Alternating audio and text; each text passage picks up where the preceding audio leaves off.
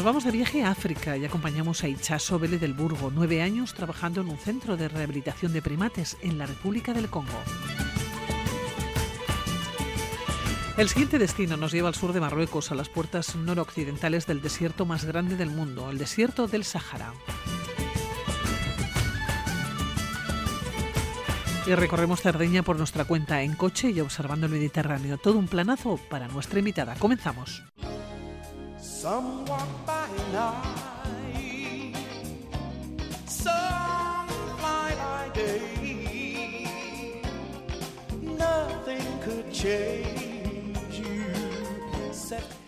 Llegó a Luiro en 1914. Su destino estaba en un centro de rehabilitación de primates que entonces acogía a 55 chimpancés. Era el sueño de su vida y es que desde pequeña apuntaba maneras y dejó patente su amor por los animales. Viajó para siete meses y lleva ya nueve años.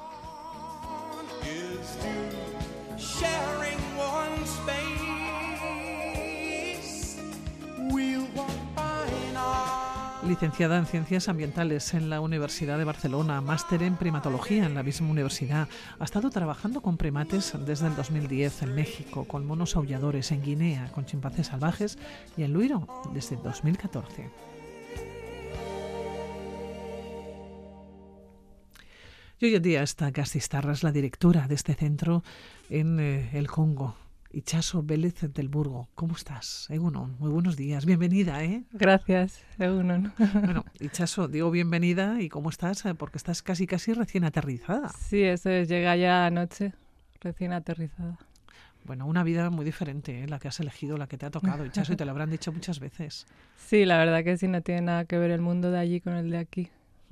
Oye, Ichaso, ¿cómo llegas al Congo y por qué alguien se dedica a rehabilitar primates, ¿no? Es algo como muy lejano para nosotros. Estamos, eh, tú eres de Vitoria, igual que yo, claro, y pensar en primates y dejar tu vida prácticamente, ya no solamente ahora estás en la República Democrática del Congo, pero es que has estado en México, has estado en Guinea y ahora estás en Luiro. ¿Por qué alguien decide eso?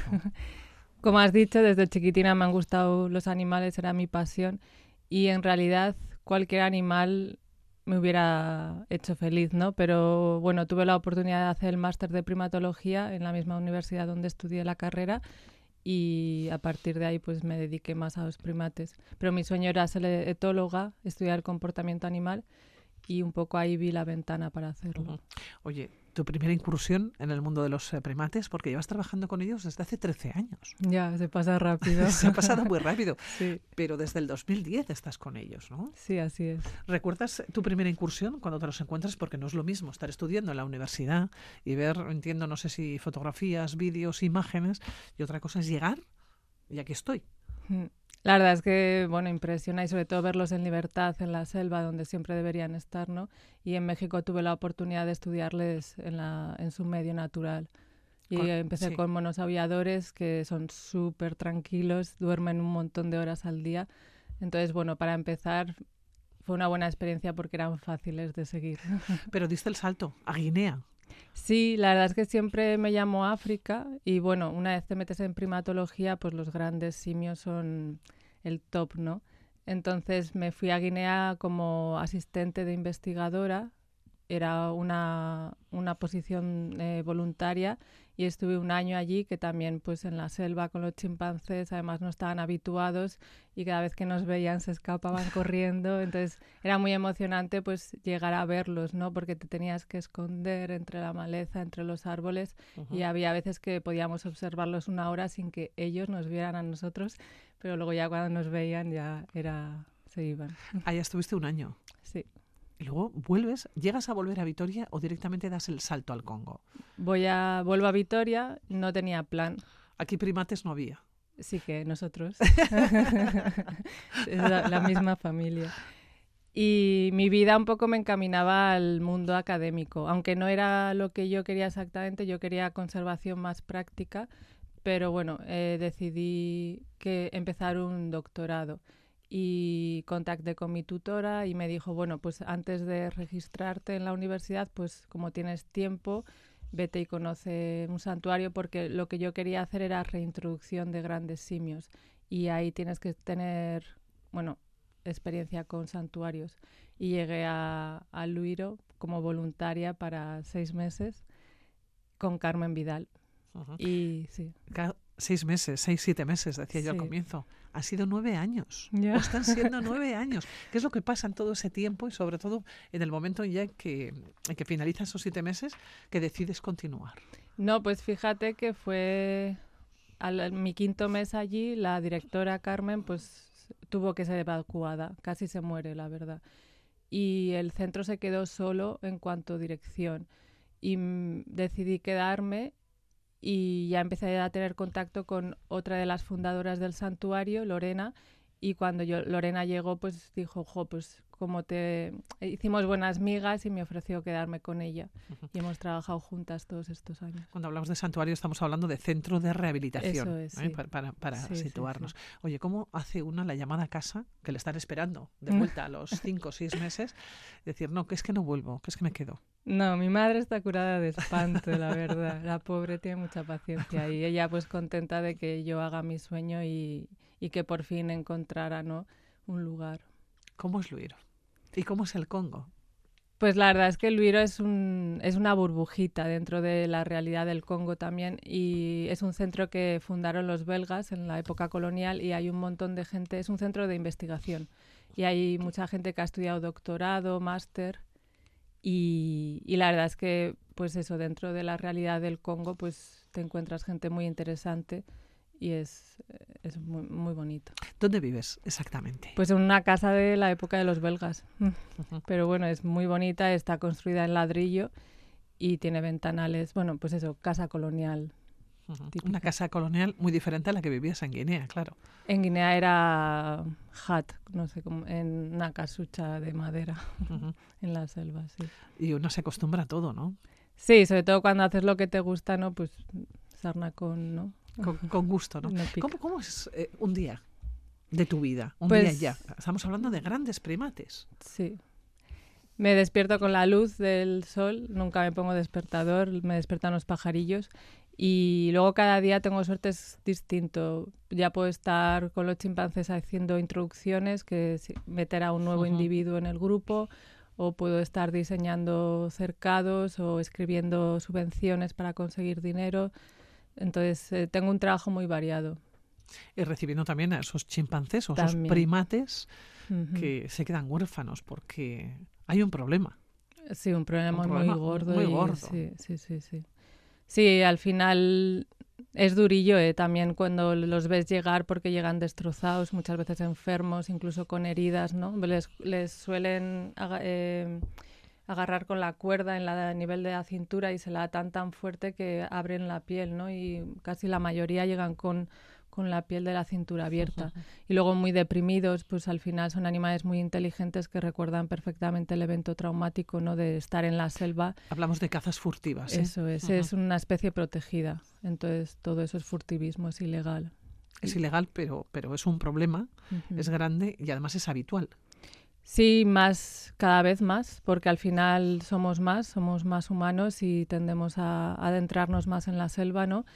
Y al final, pues, cada vez ellos tienen menos, menos sitio para vivir. ¿Quiénes son? Digo, eh, los cazadores furtivos. ¿Son mm. personas del Congo? ¿Son personas eh, externas, extranjeras de, de, otros puntos?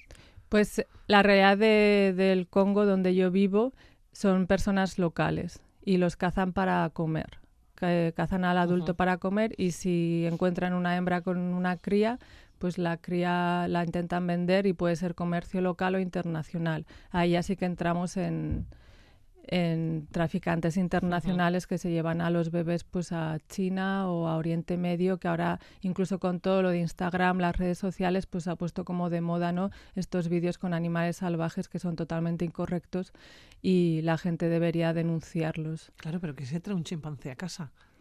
Yo creo que, yo quiero pensar que es mucha ignorancia, porque al final cuando es un bebé, pues bueno, obviamente es bonito, pero luego crecen muy rápido y, aparte un animal salvaje en casa, aunque sea bebé, es una locura. Y además es que es un trabajo 24 horas. Los bebés están con sus madres en brazos durante los primeros 4 o 5 años, ¿no? Y esa gente que coge un chimpancé para llevárselo a casa, mm, no sé cómo lo hace, pero dudo mucho que esté 24 horas con el, con el chimpancé. Claro, dejan a las crías huérfanas. Esas son las crías que en muchas ocasiones llegan a vuestro santuario, a este centro de, rehabilitación. Mm. Claro, dices que son animales que son muy inteligentes, son nuestros parientes más cercanos. Exacto, sí, sí que son. Compartimos 98,7% del ADN y es que lo ves, sus ojos, su mirada, su forma de expresarse, lo entiendes, aunque no seas primatóloga y no hayas tenido experiencia con ellos, los entiendes. Alrededor de donde tú trabajas, ¿cómo es? ¿Cómo es Luiro? Pues vivimos a cuatro kilómetros del Parque Nacional de Cauciviega, que es el único lugar del mundo donde puedes visitar grauer gorilas habituados. Es el primate más grande del mundo y está en extinción también. Pero es, es una zona muy, muy montañosa, muy verde y, sorprende, pero hace fresco porque estamos a 1800 metros de altura. ¿Son tan cariñosos los primates como, como lo solemos ver? Decir, como los venden de alguna manera, ¿no? No, no, no, no. A ver, una vez te conocen y tienen confianza contigo, pues obviamente eres su amigo o su madre, ¿no? De sustitución en ese momento, pero pueden llegar a ser muy peligrosos. Hay que conocerles. Sí. Y hay que saber moverse. ¿Y cómo es ese primate que decías el más grande del mundo? ¿Qué tamaño tiene? ¿Cómo es? Pues el macho llega a 200 kilos y viven en familias, ¿no? Los gorilas es el macho de espalda plateada con las hembras y machos jóvenes y la verdad es que verles es una pasada porque luego además eso estás a varios metros, ¿no? Porque ahí es la selva y, y esa, no, esa no sé, ese no sé, esa potencia que tiene. Que tiene, ¿no? Que tiene que llamar muchísimo la atención. Mucho, sí. Antes eh, decías eh, que, que, cazan para comer, claro. Hablamos de un país donde el 64% de la población vive con menos de 2 dólares americanos al día, ¿no? Según el Banco Mundial. Eso es, sí. Eh, hay mucha pobreza y es muy patente. Entonces, culpabilizar también a la población local por... Nosotros nunca hemos pasado hambre y nuestros hijos nunca van a pasar hambre, ¿no? Pero no podemos tampoco juzgarles en ese sentido. Es otra realidad totalmente distinta. ¿Cómo es esa realidad? ¿Cómo es la realidad del Congo? Porque además de estar en el centro de rehabilitación, llevas muchos años. Uno se puede mover con libertad por el país, porque yo en algún momento en alguna entrevista Chaso decías que las noticias que nos llegan del Congo, eh, bueno, pues casi siempre son noticias negativas, ¿no? Pero que es mucho más, eh, que la gente es encantadora, que recordar que nos dijiste que es encantadora, que la naturaleza es impresionante, pero ¿Hay inestabilidad, por ejemplo? ¿Hay inseguridad? La verdad es que hay mucha inestabilidad porque es un país muy rico, es que es muy contradictorio, ¿no? El, el país más rico quizás del mundo. Eso pasa mucho con los países africanos, son países muy ricos, sí. pero ¿quién explota esa riqueza? Sí, y tiene mucha materia prima como el coltan, ¿no? Que lo usamos todo para el, el teléfono móvil, para los ordenadores y al final siendo honesta, a la comunidad internacional también le interesa que siga siendo un país inestable y poder sacar los recursos no sin, sin pagar lo que tenemos que pagar por ellos. Yo leía, según informes de Amnistía Internacional de los últimos años, eh, como, como dicen que continúan ¿no? las graves violaciones de derechos humanos, que hay homicidios en masa, en el marco del conflicto armado, de violencia entre comunidades, represión, malos tratos a personas detenidas, bueno, y seguía ¿no? Eh, comentando Amnistía Internacional. Eh, claro, vosotros vivís como en un reducto, de alguna manera, ¿no? Como en un sitio en el que si no sales de allá, entiendo que tampoco se ve mucho. No, la verdad que sí se ve porque todos y cada uno de nuestros trabajadores, porque es una plantilla de 60 trabajadores, todos tienen un evento traumático que contarte. O han venido los rebeldes, han, han atacado, eh, les han secuestrado, han matado a alguien de su familia, o sea, todos tienen eventos traumáticos. Y, ellos están muy cansados, obviamente, de esta violencia porque nadie quiere vivir así, ¿no? Y es una violencia externa. Las personas con las que trabajas son congoleños, son congoleñas, son del, son del país. Sí. Claro, cuando tú sales, a recorrer el país, que no sé si lo ha recorrido a lo largo de todos estos años, eh, te preguntaba, ¿hay inestabilidad? ¿Es fácil moverse por el país? ¿O ya sabes de antemano que hay lugares a los que no hay que acercarse porque, bueno, pues porque es peligroso o porque probablemente igual allá el estallido del conflicto ¿no? es, es, mayor? Sí, hay zonas en las que tienes que tener más cuidado, como ahora, por ejemplo, en Norkibu, ¿no? que está el grupo armado M23, que está financiado también por, por Ruanda, ¿no? Y, y hay zonas donde, obvio, no voy a ir, no me voy a exponer a eso, ¿no? Y en Luiro, pues estamos ahora, hasta el 2018 sí que oíamos un montón de disparos a la noche, pero ahora estamos más tranquilos, y, pero no, no salgo a la noche. Siempre intento no moverme por la noche. Son eh, como esas directrices, esas normas que uno ya las tiene muy aprendidas para no tener o no encontrarse con eh, problemas. Yo te decía que la naturaleza, es impresionante la naturaleza. Sí, lo sí, sí, sí, es súper bonito. Además es que eso, Congo es precioso, tiene todo, tiene volcanes, tiene lagos, tiene mar, tiene tiene bonobos, ¿no? Tiene tres especies de grandes simios, tiene un montón de, elefantes, tiene leones, tiene todo. Entonces, para a nivel turístico sería un paraíso. Lo que pasa que, claro, la gente se tiene miedo de venir. También eh, comentaba al comienzo, cuando tú llegaste a Luiro había 55, sí. creo que. Sí. ¿Cuántos hay ahora? 129. ¿Y, cómo, ¿Y cómo lo hacéis? Porque no sé si el sitio se ha hecho más grande o es que antes sobraba mucho espacio. No, hemos ido construyendo nuevos cercados ¿no? para acoger a estos huérfanos, pero sí que es verdad que nos estamos quedando sin espacio. Entonces hay que buscar soluciones, hay que buscar más terreno y buscar el dinero para seguir creciendo. Hechas horas estás aquí en, Vitoria, no, sé por cuánto tiempo. Has venido, entiendo que de vacaciones, de visita. Pues me van a dar un premio en Barcelona, he venido por eso. Mm. El premio NAT del Ciencia de Museo, el Museo de Ciencias Naturales de Barcelona. Y de paso a visitar a la familia. Claro. sí. Bueno, es desde luego Soriona que, es que eh, por el premio te lo iba a comentar ahora, ¿eh? lo del premio, pero te, ah, has, anticipado. Yo hablaba sobre todo de Vitoria, ya no de Barcelona, hablaba de Vitoria, de visitar, de visitar ya a la familia, de paso. Claro, tiene ese billete de vuelta. Mm, sí, sí, me vuelvo en cuatro semanas. Bueno, cuatro semanitas. Está bien. Eh, la familia de Vitoria. Claro, ¿qué diferencia Luiro o, el Congo en este caso con Euskadi, ¿no? Con... Todo, el chacolí, la comida, todo, todo, todo. Lo he hecho mucho de menos cuando estoy allí, cuando vengo intento aprovechar los amigos, la cuadrilla, porque allí al final es trabajo 24 horas, ¿no? Entonces cuando vengo aquí pues aprovecho. ¿Qué te preguntan? Los amigos, la cuadrilla, ¿qué te preguntan? Pero eres, a ver, eres la amiga exótica. ¿no? Sí. Pero bueno, ya llevo nueve años, ya. Se han acostumbrado ya. Todas las preguntas habidas y por haber te las han hecho ya, ¿no? Sí, eso es. Cuando vuelvas a, al Congo, ¿qué piensas que es lo primero que te va a llamar la atención? Cuando ya está el avión aterrizando. La verdad es que lo que me encanta es el olor. Cuando llego y huelo ¿no? la humedad de la montaña, de la vegetación, digo, bueno, mi segunda casa. ¿Y algún primate te estará echando de menos? Pues acabo de dejar sí, a Mutubu y a Luyuyu, que son mm, dos monitos que hemos rescatado hace poco. Y siempre me gusta a mí eh, pasar los primeros días con ellos para asegurarme que están bien. Y luego, una vez que ya veo que están fuertes y tal, pues les metemos en otro grupo.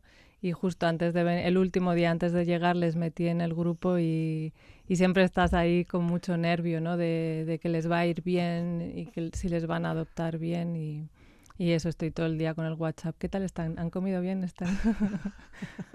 no son como los hijos. La verdad que sí. y te volverás en un mes. Estaremos muy pendientes ¿eh? de todo lo que de todo lo que hagas eh, en Luiro, decíamos, en, en, el Congo, en la República Democrática del Congo. Nueve años, de momento, sin, sin fecha de vuelta. Sí, de momento. Aparte que siempre habrá otro destino, entiendo, ¿no? Sí, de momento no me planteo. De momento estoy bien, me, encanta mi trabajo. Sí que es verdad que echo de menos cosas de aquí, ¿no? Sobre todo los amigos, la familia. Pero bueno, mientras pueda ir yendo y viniendo, todo bien. Pues Hichaso Vélez del Burgo, ha sido un placer de verdad que te hayas acercado aquí a la sintonía de, de Radio Victoria. Nos conocíamos por teléfono, de alguna ocasión habíamos hablado, pero no, no nos habíamos puesto cara. Mm. Ha sido un placer, de verdad. Igualmente. Y ya seguirás hablando de los primates. Eh, es momento, además, en estas cuatro semanas, además de hacer esas relaciones, también hacer esas relaciones públicas, ¿no? Con, con, probablemente con esas ayudas ¿no? y esas subvenciones. Es un buen momento para hacerlo, ¿no? Sí, intentamos siempre buscar de aquí, aquí allí. Hichaso, ha sido un placer. Igualmente, muchas gracias. Gracias a ti. Y Sorionak de nuevo, ¿eh? Mi esker. Ahora. Ahora.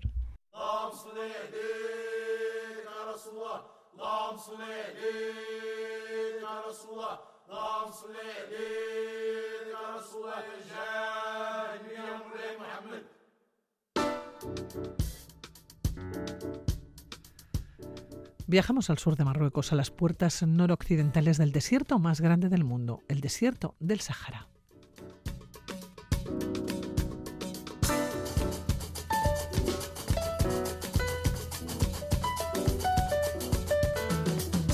Y allá encontramos antiguas ciudadelas de, adobe entre arenas, oasis y montañas. Recorremos la conocida como Ruta de las Casba hasta encontrar la más bella y emblemática entre todas ellas.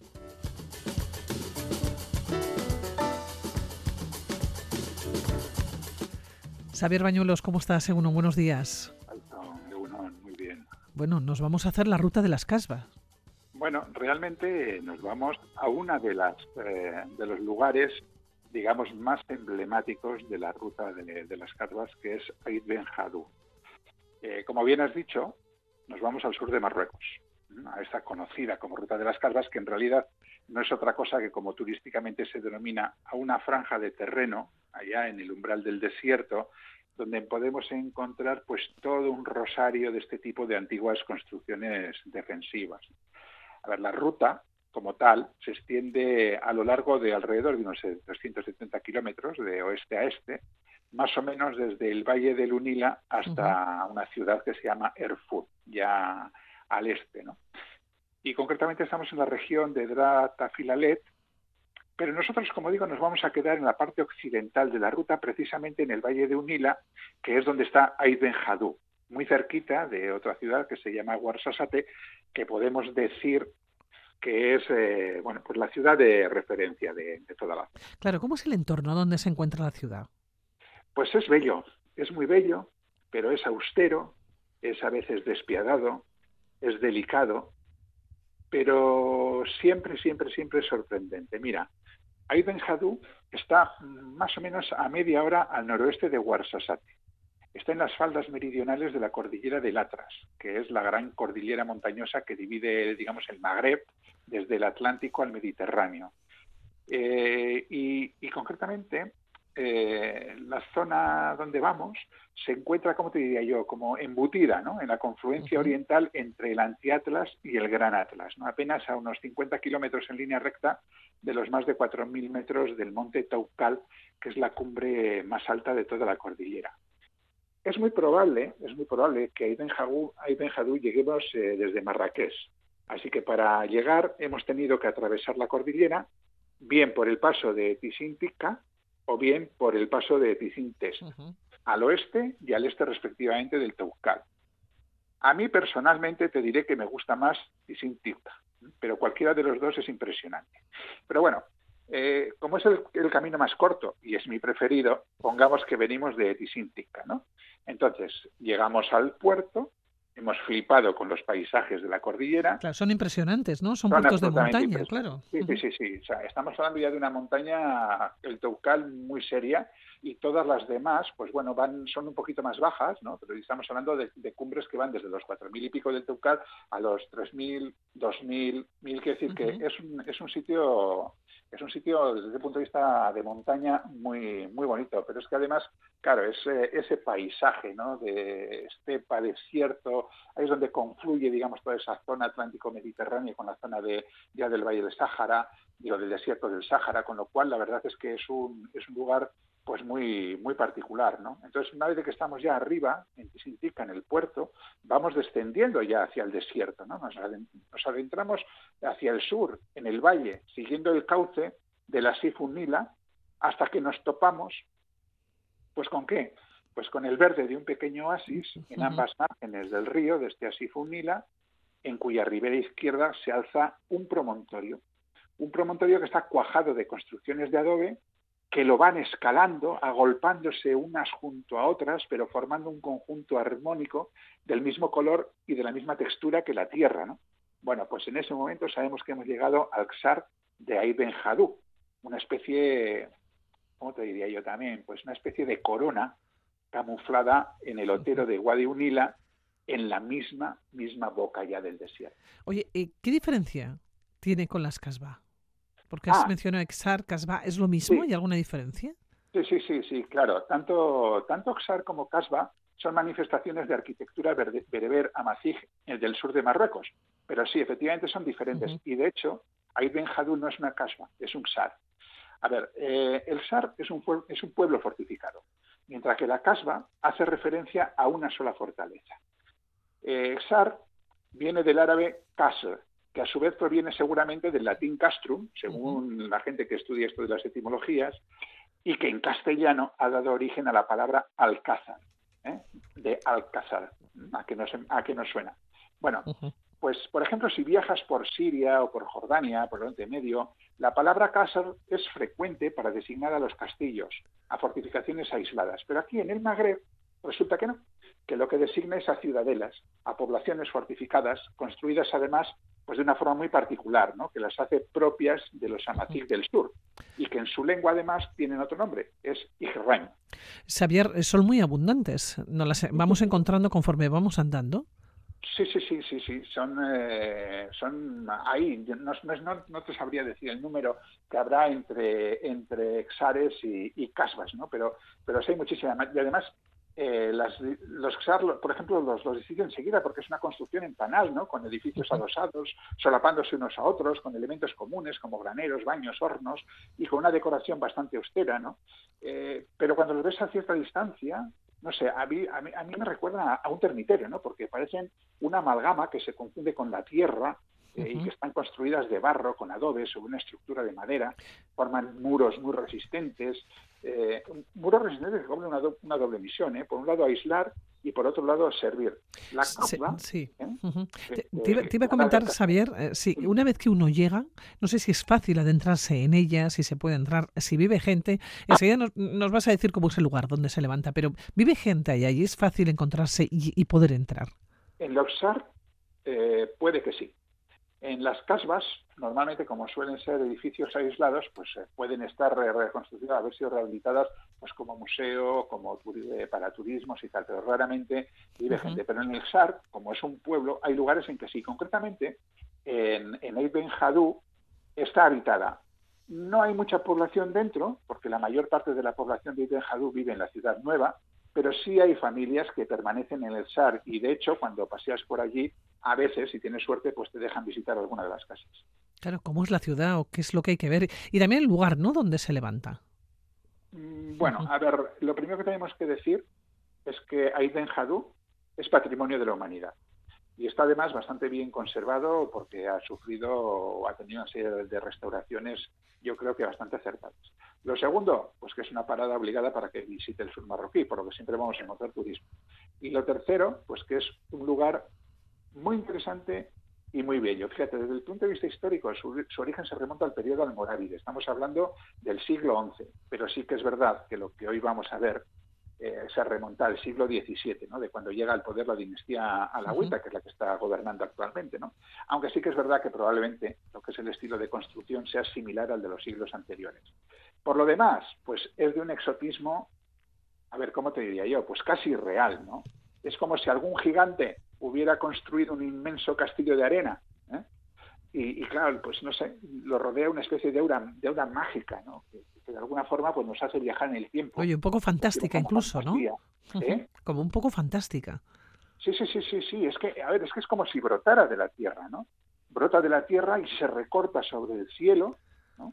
Eh, con un palmerán a sus pies, y sobre el fondo pues arisco realmente de la jamada, ¿no? Pero va claro, todo ello configura un lienzo extraño de ocres, azules, verdes, y luego por dentro, pues es también todo un mundo, ¿no? Por un mundo además extraño, porque es una ciudad bloque, como decíamos, escalonada, que dibuja un laberinto de callejuelas, pasadizos, donde se esconde pues todo un repertorio de, de rincones. Y luego cuando llegas arriba, las vistas son excelentes, ¿no? Son unas vistas sobre el pueblo y sus torres almenadas, y sobre todo el valle con sus palmeras, naranjos, higueras, limoneros, almendros, manzanos. Es decir, es una conjunción de oasis con, con, esta construcción que brota, como digo, de, la tierra en mitad de, una inmensa jamada. ¿no? Es algo, algo realmente eh, distinto, mágico. Saber, ¿cuántas películas habrán rodado ya? Porque pues entiendo que es un escenario de cine muy solicitado. Sí, sí, sí, sí, es que es un decorado magnífico, ¿eh? Y efectivamente se han filmado un montón, un montón de películas, ¿no? Pues, pues por ejemplo, ahora que me viene a la cabeza Gladiator, eh, Lorenz de Arabia, El cielo protector, El reino de los cielos, La momia, eh, yo que sé, La última tentación de Cristo, La joya del Nilo, por supuesto, Juego de Tronos ha pasado también por allí, en fin, unas cuantas. Pero es que además en Warsasat están los estudios cinemáticos eh, cinematográficos Atlas Studio, ¿no? Así que sí, sí, es una zona muy, muy, muy cinematográfica. Hemos comenzado hablando de los casbah, o que por lo menos íbamos a recorrer la conocida, ¿no? Como ruta de las eh, casbah. Claro, una vez que uno llega hasta aquí, o que una llega hasta aquí, hay que, hay que seguir visitando, ¿no? Hay que seguir viendo. Nos encontramos por los alrededores con más casbas. Pues eh, sí, hemos dicho que ¿cuánto, ¿cuántos kilómetros hemos dicho que tenía? Pues 370, pues en los 370 de verdad que casbas vas a encontrar, bueno, tanto casbas como sabes, vas a encontrar unos cuantos, ¿eh? unos cuantos. Además se puede hacer muy bien eh, en coche, con desvíos a un lado y a otro, pues para ir llegando a los distintos puntos, pero por ejemplo, pues qué sé yo, las que yo creo que no deberían de faltar, pues eh, Tifultute, por ejemplo, eh, Teluet, ah, por supuesto, Ambrindil, esa, esa es impepinable, ¿no? Eh, más, pues eh, Taurir, Ulat Otmane, es decir, la verdad es que hay para elegir y no te vas a cansar. A veces se hacen escapadas, digamos, de un día desde Marrakech. Está bien si no tienes más tiempo, pero yo sí que le dedicaría, eh, bueno, ahí te un día entero, porque te vas a perder por el pueblo, vas a andar con la gente, eh, vas a perderte por el oasis, vas a dar paseos por alrededores, en fin.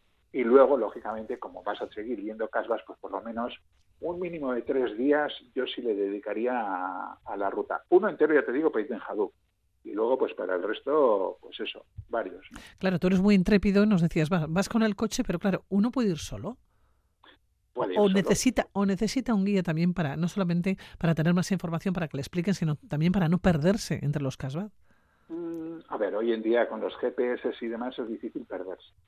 Ahora sí que es cierto sí que es cierto que si tienes menos experiencia viajera o tal pues un guía local no te va a venir mal porque así como por ejemplo en el norte de Marruecos puedes encontrar gente que hable castellano y bueno, y en el resto de Marruecos mucha gente que hable francés, entonces aunque no sepas árabe o no sepas eh, amazigh, porque en Marruecos se hablan mm, tres idiomas, se habla el árabe, se habla el, francés, luego se habla el idioma propio, que es el amazigh, el, idioma de los amazigh, de los bereberes, ¿no? porque la población de Marruecos es mayoritaria, y abrumadoramente mayoritaria eh bereber. Sí, realmente la población árabe es relativamente escasa, lo que sí que es verdad que pues bueno, son, han sido quienes tradicionalmente han ido gobernando el país y se ha impuesto, ¿no? Sobre todo desde la islamización del país, pues bueno, el, idioma árabe ha ido calando en, toda, en todo Marruecos como en todos los países, digamos, de, religión musulmana. Pero bueno, la población es básicamente bereber y el, y todavía se habla, sobre todo en esas tierras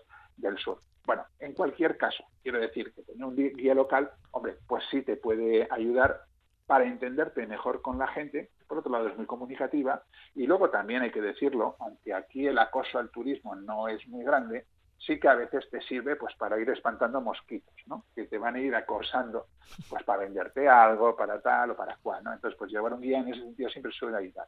Pero, pero se puede hacer tranquilamente por nuestra cuenta, ¿eh? Tampoco suele haber ningún problema. También has mencionado tres días. Claro, ¿dónde duerme uno? ¿O tiene que volver uno a Marrakech? No, no, no, no, no. Hay cantidad de alojamientos que, puede uno, vamos, que están a disposición de eso, sí, sí. No hay ningún problema. Bueno, los más avezados efectivamente siempre pueden llevar la tienda de campaña. Ah, no sé si es muy recomendable, pero la tienda de campaña y dormir en el desierto. Incluso en furgoneta. Quiero decir que nosotros, por ejemplo, somos muy furgoneteros y, y bueno, pues eh, vamos en furgoneta a muchos sitios. Sí, pero bueno, pero de todas maneras, quiero decir que sí que es verdad que, hombre, si prevés sabes más o menos los días que vas a estar ahí haciendo la ruta o tal, pues tranquilamente puedes coger los alojamientos de, antemano y eh, pues no sé entre entre el valle entre el valle de Huila o Ben vas a ir seguramente después al valle del Dra pues bueno pues vas cogiendo dos tres alojamientos durante durante la ruta y lo vas haciendo con toda tranquilidad sin ningún problema ¿eh? hay además alojamientos de todo tipo desde cinco estrellas hasta mucho más sencillos Bueno, hoy nos quedamos con este titular de la ciudad de Haït, eh, eh, Benjadou, bella, austera, delicada y siempre sorprendente. Exactamente. Saber Bañolos, así nos despedimos. Muy bien. Hasta la siguiente. Venga, pues aquí estaremos. Un besito, Agur. Agur.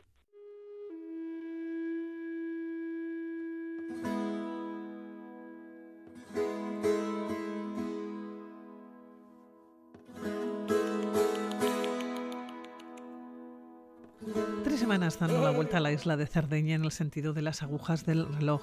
Llegaron en ferry hasta Porto con su coche y decidieron que el camping era una buena opción.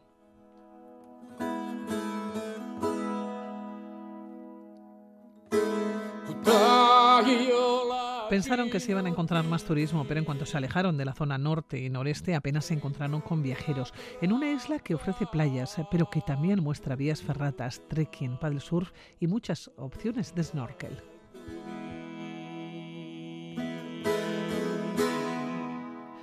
Un destino cercano pero con mucha vida interior. Virginia Nebral, ¿cómo estás? Egunon, buenos días, ¿qué tal? Egunon, bien, bien, bien. Oye, nos vamos a Cerdeña, esta isla que la tenemos cerquita, pero no tan cerquita. Es una isla que tiene mucha vida interior, que ofrece playas, pero que también nos muestra otras opciones. Eh, ¿Por qué decidisteis vosotras, Virginia, ir allá? Eh, bueno, pues porque es una alternativa para estas fechas en las que está claro que por diversas cuestiones geopolíticas, pues el petróleo, la gasolina, los vuelos en general están subiendo mucho. Y bueno es una era una fórmula en la que teníamos como más control del gasto no porque como has comentado pues al final íbamos en ferry evidentemente cogimos los billetes de ferry con antelación y fuimos en nuestro coche y como la alternativa de alojarse era el camping pues bueno estaba todo bastante más controlado para gastos entonces me parece que es una buena alternativa para aquellas personas que, bueno, pues que no pueden permitirse comprarse, depende de qué vuelos, ¿no? Virginia, ¿dónde llegasteis? Porque empezasteis en Porto Torres, ¿no? Eso es, o sea, llegamos de Barcelona, hay unos ferries que iban a Porto Torres, que está al norte de la isla, que además yo tengo una compañera de piso, una ex compañera de piso que es Sarda y es de Porto Torres, entonces, bueno, era como bastante sencillo preguntarle cosas. Y llegamos allí, que en realidad es una ciudad bastante dormitorio, es depende mucho de, ese ferry que va y viene cada día. Y a partir de ahí nada fue llegar y prácticamente nos fuimos como al primer, a buscar el primer camping. Además con la duda de no reservamos nada por adelantado porque no queríamos como atarnos eh, las manos y queríamos ir viendo pues dónde nos apetecía quedarnos dos noches una noche tres noches pues un dependiendo de de la ubicación de la zona y también de cómo era el camping para nosotras, ¿no? Y bueno, la verdad es que fue eso, fue como una muy buena noticia para nosotras porque en todo era llegar, a ver, yo también te digo, nosotros íbamos camping, o sea, coche, una tienda de campaña y ya está, o sea, no es una autocaravana, no necesitas como una plaza como mucho más amplia, y entonces en todo será como, ah, sí, claro, hay plazas. La mayoría son bastante grandes, o al menos elegíamos campings bastante bueno, como supiéramos que había relativamente espacio. bueno, y veis, de mochileras. Sí, sí, bueno, sí, más o menos sí. O sea, es como camping, coche, mochila. Sí, un poco sí. Oye, empezasteis allá en Porto Torres y fuisteis hacia el este, ¿no? Por el norte, este, sur, volviendo por el oeste. Eh, y el último día estuvisteis, eh, eh, o volvisteis la de alguna manera, en, la península. Oye, recorristeis prácticamente toda la isla. ¿Es fácil? ¿Y también qué isla os encontrasteis? Eh, a ver, a mí me parece que desde luego yendo con tu transporte en coche es bastante sencillo. De hecho, hay mucha gente que también va eh, a Porto Torres y luego alquila un vehículo allí, que es otra alternativa si no tienes como un vehículo propio. Lo que pasa que también, pues los precios, que decir, Cerdeña al final es una isla relativamente conocida. O sea, nosotros cuando íbamos a ir, pues en ese caso sí que había mucha gente. Ah, pues ya estuve, ah, pues", y de hecho por eso pensábamos que nos íbamos a encontrar, claro, íbamos en julio, que es temporada alta y pensamos que se iba a encontrar mucha más gente. Y la verdad es que pues en ese norte no pues porque al final pues Puerto Torres lleva, llega el ferry está Olbia donde llegan vuelos está Alguero bueno está Sasa y la toda esa zona como norte norte digamos tocando un poco de este y un poco de oeste pero norte sobre todo pues hay mucho turismo. Pero lo demás pues en cuanto te alejas un poco de las zonas principales al final la isla tiene mucho que ofrecer y, nos pareció como, o sea, yo lo vimos como bastante positivo en ese sentido porque era julio y, ya te digo que no tuvimos que hacer ni reservas ni nada por el estilo y pudimos disfrutar pues no de, de las calas igual idílicas, ¿no? Que todo el mundo cuando googlea o busca en foros y tal, todas estas playas que hay que reservar. Claro, eh, playas con reserva previa, ¿cómo es eso? Bueno, pues porque yo creo que hay algunas playas, eh, yo creo que Cerdeña es muy conocida precisamente por eso eh, agua azul turquesa y esas playas un poco idílicas, entonces para, para que aquello no se masifique, que yo diría que ya está bastante masificado en general, al menos ya te digo julio y agosto. Claro, también las temperaturas son muy altas, es algo con lo que tiene que contar la gente que se acerque. O estamos hablando de los 40 grados se alcanzan fácilmente y más con este cambio climático que todavía lo sube más. Pero bueno, pues entonces para evitar, digamos, más masificación o que aquello se descontrole, pues hay como opción a reservar, por decirlo así, la entrada a ciertas calas o playas. Eso también te permite que las reservas son unos días antes, entonces en realidad, a ver, también te permite ir. No tienes que tener una pre-reserva, no, no se abre seis meses antes, son como tres días antes, 48 horas antes, que son dos días, algo así. Entonces, bueno, se podría ir. Nosotros la verdad es que fuimos a una, ya como un poco no sé si lección aprendida nos gustó, porque bueno, está más por el este, pero es la de la Oloriche, que además hay que andar y nosotros somos de andar y tal, entonces se baja como una hora y media, luego como la vuelta de subida, pues claro, se tarda un poco más, son dos horas. La cala, pues es preciosa, evidentemente, un agua azul turquesa, pero para mí, para mi gusto, esto ya es muy personal de cada, de cada persona, pues había bastante más gente. nosotros estábamos como tumbadas y es que tenía gente eh, a un lado, al otro, al otro. Como sardinas en lata, vamos. Sí, a mí se me quitaron un poco las ganas del rollo reserva en, playas. Y ya tengo que el último día, de hecho, nos quedamos cerca de La Pelosa, que es otra playa que hay que reservar. Y nos quedamos muy cerquita, evidentemente una mini, mini, mini, mini cala casi que llegamos ahí como bueno, entrando por un bar, girando, tal, o sea, hay que buscarte un poco la vida también eh, en la cala que estábamos había bastante gente también, pero mirábamos, a ver, a lo lejos te estoy hablando de, no sé, 100, 200 metros que ves la pelosa y aquello me parecía que estaba mega masificado. Claro, la pelosa también es una playa en la que, eh, digamos que tienes muy poca altura durante muchos metros, como una especie de casi piscina de agua salada claro, es preciosa. O sea, yo entiendo que la gente también quiera reservar y quiera ir allí, ¿eh? pero bueno, que hay alternativas, que es una isla que tiene muchísimas calas y que no se tiene por qué ir a las de reserva previa. Bueno, una vez que uno se va moviendo, y este es el caso, cuando vais hacia el este, eh, vosotros os encontráis con una costa escarpada donde hay que andar además para llegar a las playas, ¿no? Eh, pero aunque no llegues a esas playas, las vistas son brutales. Sí, sí, sí, o sea, yo creo que es algo que tiene toda Cerdeña, que al final tú vas, y de hecho incluso vas con el coche por la, por la costa y puedes decir, pues quiero intentar llegar a esa cara, bueno, pues igual a esa, esa justo igual no vas a llegar, ¿no? Porque al final hay que atinar bastante, eh, pero si no vas a llegar a cualquier otra. Y es verdad que las vistas en carretera, ya te digo que nosotros fuimos con nuestro coche propio, son increíbles. O sea, la zona norte y un poco este, bueno, pues... Eh, eh, Capotesta, donde está también la isla de la Madalena. Esa es verdad que es una zona que tiene unas rocas un poco, bueno, poco habituales, son grandes, son medio rodadas, pero tampoco son redondas. Eh, en Capotesta eh, hay algunas, bueno, playas. Es verdad que luego también hay es una isla en la que evidentemente como hay mucho turismo también pues hay OTA, hay que pagar sacrificio, que todos son ventajas y desventajas y cada quien tiene que decidir cómo, cómo lo visita. En este caso nosotros, por ejemplo, que no en Capotesta, pero un poco más al este, que está la isla de la Magdalena, pues alquilamos una moto. O sea, esto tiene ventajas infinitas, porque puedes aparcarla donde quieras, no pagas o te vas a la playa X o a la Z o lo que sea. Entonces, bueno, tiene todo como cada uno tendrá que ver un poco cómo hace esa valoración entre moverse en un claro. y en otro lo que sea. Claro, yo estaba pensando que fuisteis en coche, pero aquí alquilasteis eh, una moto y también en algún momento también os montáis en ferry, ¿no? Eh, sí, claro. ferries para, para, moveros por allá. Claro, no, sobre todo fue ferry para ir desde la península hasta Puerto Torres, hasta la isla, luego nos movimos en nuestro coche allí y luego cogimos moto en, en la isla de la Madalena. Nosotros solo visitamos la isla de la Magdalena, pero hay otras, hay otras islas que se pueden visitar. está la de el Parque Nacional de Asinara, cerca de Estintino, que también es al norte.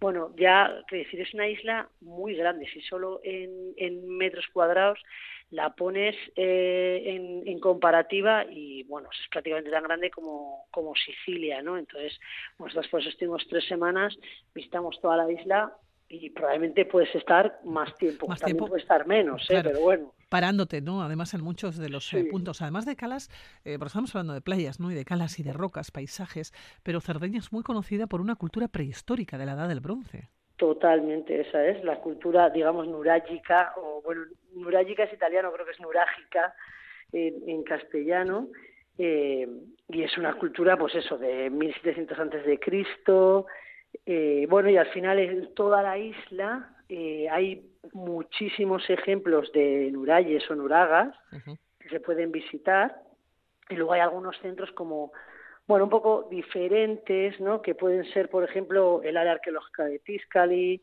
eh, las tumbas de los gigantes, hay varias por la isla, está también el altar de Monte Acodi, bueno, hay diferentes, hay necrópolis, hay diferentes cosas y luego, bueno, pues luego ya cada quien, o sea, nosotros fuimos a visitar, por ejemplo, una tumba de los gigantes de Limizani, y nos encontramos gente, bueno, pues que tenía como unas creencias de que esa zona tenía una energía especial y había gente tumbada, bueno, esto ya es muy personal de cada, de cada quien, pero vamos, que hay mucho por toda la isla de esto que es una cultura específica de Cerdeña. Oye, ¿viniste con otra energía especial? Eh, bueno, yo la energía la tengo siempre de viajar, entonces, pues, pues no sé si es especial o no, pero esa la, como la tengo siempre, no es que me la transmitiera esta isla, fue como, bueno, un sitio que me dio algo, pero como me dan otros muchos lugares los que visito, claro. Bueno, bajasteis también hacia el sur, además de la gola de Gorrupu, eh, fuisteis a la cala de Goloriche, elegida Patrimonio de la Humanidad por la UNESCO en 1995. Sí, esa es la que la que comentaba que bueno que esta fue con reserva, fue como te iba a decir la primera, pues que fue la primera y la única, digamos, reserva que sí que hicimos y pensando también, bueno, pues como hay reserva y como hay que bajar y hay que andar y tal, pues no habrá tanta gente. Bueno, mentira, porque además eh, mucha gente hace la reserva que va desde la mañana, pero de hecho nosotros veíamos mucha gente que bajaba, pues digamos, no sé, a las, a las 2 del mediodía, a la 1, a las 3. Yo me alucinaba, ¿no? Porque es una playa que a las 6, creo que es a las 5 o a las 6, ya no recuerdo muy bien, te, digamos, de alguna manera la cierran y te obligan a subir, claro, sabiendo que tienes dos horas para subir, ¿cómo no te van a hacer a las 5 o a las 6? Pues es que es como, si no la gente pues vuelve de noche. Estaría ahí hasta las 12 de la noche, ¿no? Bajando y subiendo, ¿no? claro, y había y pregunté, de hecho yo, bueno, pues igual hay gente que a la vez que a medida que hay gente que igual se marcha, ¿no? Que la baja la visita y luego pues no le interesa estar todo el día en la cala, lo que sea, y se vuelve, pues entonces como vuelve hay hueco.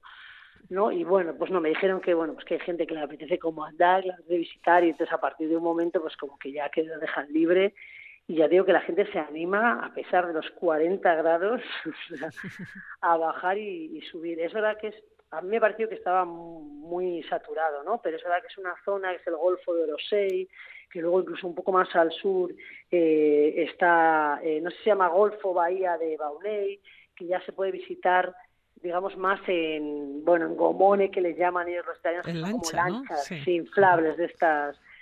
Eh, claro luego ya depende de en qué fechas vayas de cuánto interés tengas de cuánto sea tu tiempo y tal bueno pues eh, las visitas o, o no. Evidentemente eh, bueno pues nosotras en este caso intentábamos dentro de que hay ciertas cosas que inevitablemente vamos en julio y hay mucho turismo bueno pues hay cosas que que no nos apetecía tanto por aquello de, bueno, si vas con otras 200 personas, pues qué tiene de, interesante, ¿no? Pero desde luego la isla como tal es una zona y la parte sureste, que es la que nosotros, digamos, no visitamos tanto porque está más inaccesible, o sea, es más para visitarla, pues lo que te digo, en gomón, en barco, yo que sé, hay gente que se alquila un velero, pues ya depende de las, de las situaciones económicas de cada quien, eh, para visitar esta zona que está al sureste. Hay pueblos, hay pueblos eh, que son una auténtica maravilla, pueblos muy desconocidos, eh, como Orgosolo, por ejemplo. Nos decías a micrófono cerrado un pueblo lleno de grafitis ¿no? y murales reivindicativos, que era conocido en los 70 por ser un pueblo de bandidos. Sí, el bandidaje, que fue una palabra que ya he aprendido. Ah, existe el bandidaje. Eh, sí, era un pueblo de, de bandidos y en los 70, bueno, que al final Italia y evidentemente Cerdeña como, parte de, esa Italia pues es como muy conocido, al menos en el exterior, por la mafia y todas estas cosas, ¿no? Entonces, eh, Orgosolo, que no tiene tilde, y por eso tenemos que decirlo así, pero es Orgosolo, porque las, las palabras italianas pocas llevan tilde, aunque tiene una acentuación, eh, bueno, que no tiene, bueno, hay que conocerla. Eh, entonces, bueno, en ese momento, pues un profesor que se llamaba Francesco del Casino empezó como, o sea, quiso como sacar los libros de texto a la calle, entonces empezó con ciertos murales como más escritos o, menos, digamos, artísticos o murales que la gente ahora piensa, bueno, es imposible, ¿no?, dibujar eso.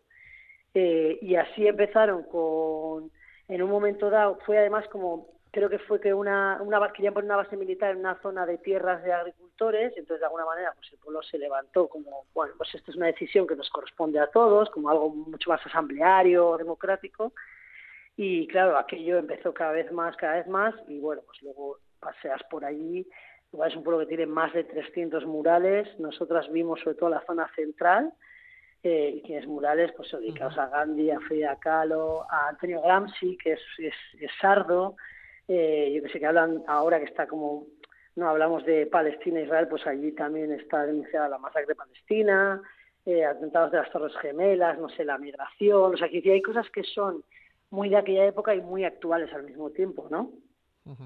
Bueno, nos quedan ciudades como Cagliari, por ejemplo, una ciudad eh, bonita, la capital, tiene muchísima vida, se visita el casco antiguo. Claro, tenemos que ir a, a, Cerdeña, pero si tuvieras que elegir, ¿qué no podemos dejar de ver?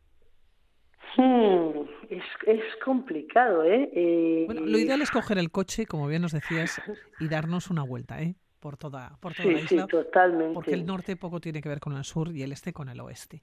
Pero si tuvieras algún punto que te haya llamado más la atención a ti, ¿cuál sería? Eh, pues yo diría que, mira, a pesar de, de la masificación que he dicho de Calagorech, es verdad que toda esa zona es eh, como menos accesible. Nosotros estuvimos en la Gola de Gorropu, que está muy cerca de esa, de, de esa zona, del Golfo de Rosey, de la costa de Bauney, un poco más al interior. Eh, Gola es como cañón en italiano y se puede visitar. Y yo creo, también es verdad que yo soy quizá, a pesar de, de, de, de Euskadi y de Bilbao, soy quizá más de montaña que de, que de playa, a pesar de haberme ido a una isla, ¿no?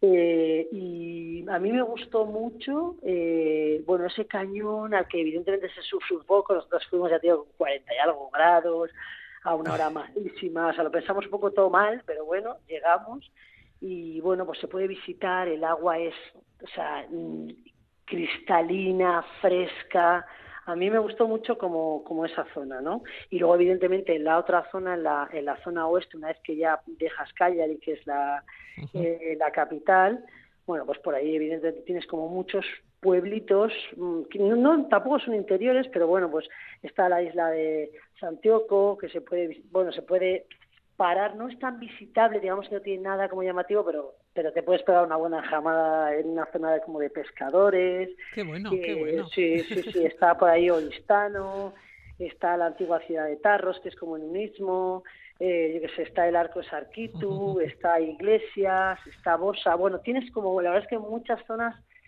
para visitar. O sea, yo creo que es una isla que da mucho de sí. Bueno, pues Virginia, que tenemos una cita con la isla de Cerdilla. Que darte las gracias por tener la llamada de Radio Victoria. Que te vaya muy bien, seguiremos en contacto. Buenos días. Eso espero, gracias, adiós.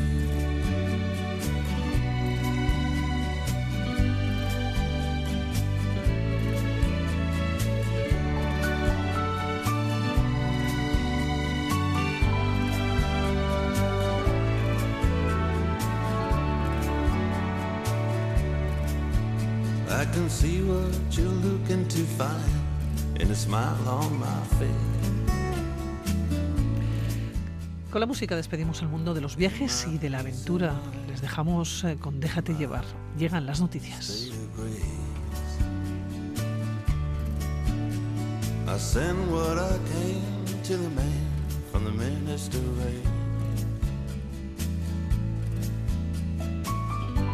He's a part of heaven's plan talks to me. Now I send what I can to the man with a diamond ring. He's a part of heaven's plan, yeah. And he sure can sing. Now it's all I can afford, but the Lord has sent me eternity.